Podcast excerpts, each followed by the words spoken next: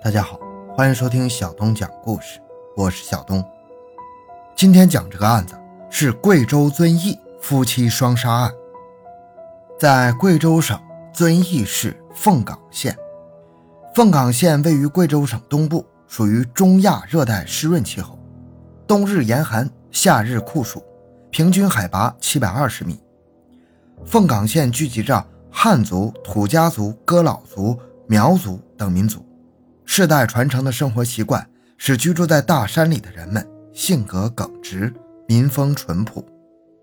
二零一四年十二月七日，一起命案的发生打破了山区里的宁静。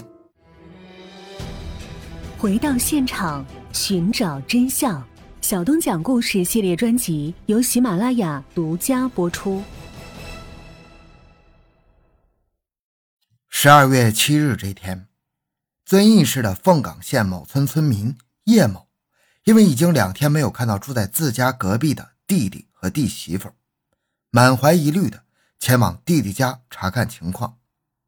如果是往常，弟弟和弟媳妇听到叶某的叫声，那早就有了回应。此时虽然叶某大声呼喊很多遍，但是屋内依然没有动静。随即，大哥叶某试着推开房门，令他没有想到的是，弟弟家的房门。居然没有上锁。叶某从虚掩的厨房门进入到弟弟家的屋内，径直来到卧室门前，发现卧室的门也是虚掩。叶某试着推开卧室门，发现推不开，只推开了一条缝隙。叶某试着从门缝向卧室内探望，而眼前的一幕令他胆战心惊啊！床上躺着面目全非的弟媳，地上跪趴着弟弟，一动不动。于是叶某立马拨打了幺幺零报警电话。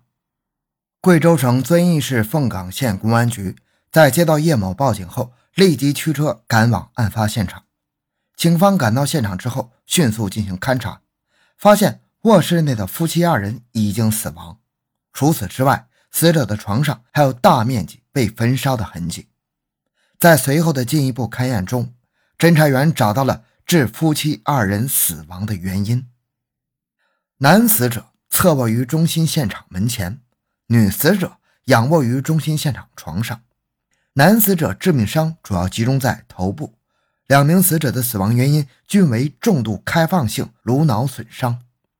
侦查员发现两名死者的面部均有多处砍伤，并且在屋内墙壁上、地上散布着大量血迹。根据死者状态和血迹分布情况，侦查员判断死者生前曾与凶手有过。激烈的搏斗。根据两名死者头面部创口的形态，警方推断凶手的作案工具应该为具有棱角且带有棱边、易于挥动的金属类凶器。农村日常生活中所用的斧头可以形成这样的损伤。案发现场让所有侦查员感到犯罪嫌疑人心狠手辣。凶手因为什么会杀害这对中年夫妻呢？侦查员一边对现场进行勘查。一边对遇害夫妻的社会关系进行调查。死者夫妇，丈夫姓叶，妻子姓杨，年龄四十岁，育有一双儿女。两个已经长大成人的孩子均离开偏僻的山区到遵义市内打工。据调查，丈夫叶某常年在外做贩牛生意，妻子杨某在家务农。死者叶某常年游走于遵义市凤岗县的大山深处。挨家挨户做贩牛的生意，山区的人们进行的都是现金交易，所以死者叶某身上常年都带有大量的现金，少则一两万，多则三四万。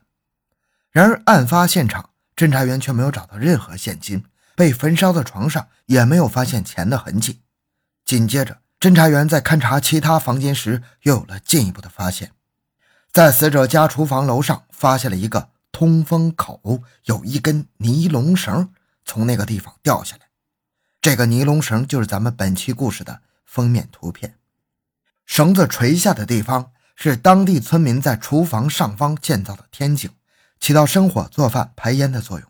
可是这条绳子为什么会从天井上垂下来呢？经过测量，绳子距离地面两米多高，而且绳子断头处有灼烧的痕迹。侦查员根据绳子的形状判断，绳子很像是被人为切断的。很快，现场勘查人员就验证了这一判断。民警在厨房灶台烧火的地方发现了一根白色的绳子。经过比对，现场勘查人员确定天井里悬挂的绳子和灶台内的绳子是同一根。可根据当地的习惯，天井里是不会悬挂绳子的。那么这根绳子是否与这起命案有关呢？侦查员又将在现场有什么新的发现呢？根据这一反常情况，警方对这起入室杀人案有了新的结论。这根绳子绑的位置非常特别，绑在了房顶上小屋的房梁上悬空掉下到灶台的位置，绳子的高度正好是一个人的高度，大约有一米七左右。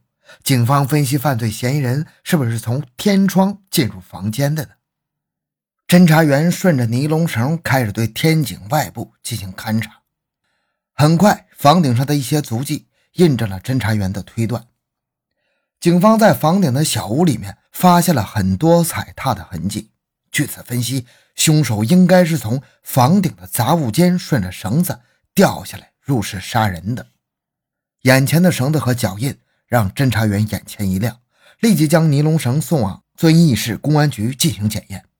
与此同时，专案组派出一组侦查员对遵义市内的大小五金店进行走访，寻找铜材质绳子的来源以及生产地，试图从中发现线索。由于死者所在的村庄距离遵义市凤岗县城大约四十公里，山路崎岖，位置十分偏僻，在大山深处，这个村子只有五户人家，平时很少有外人进入。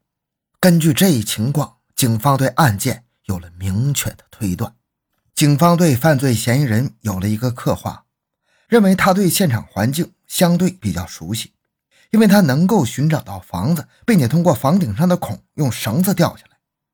嫌疑人的体型应该比较瘦小，因为从洞口大小来判定，如果是一个胖子，肯定下不来的。因此，嫌疑人体态应该是比较瘦弱。警方认为。一个位置偏僻的小山村，犯罪嫌疑人能够准确地从天井进入房屋实施犯罪，那必定是熟人作案呢。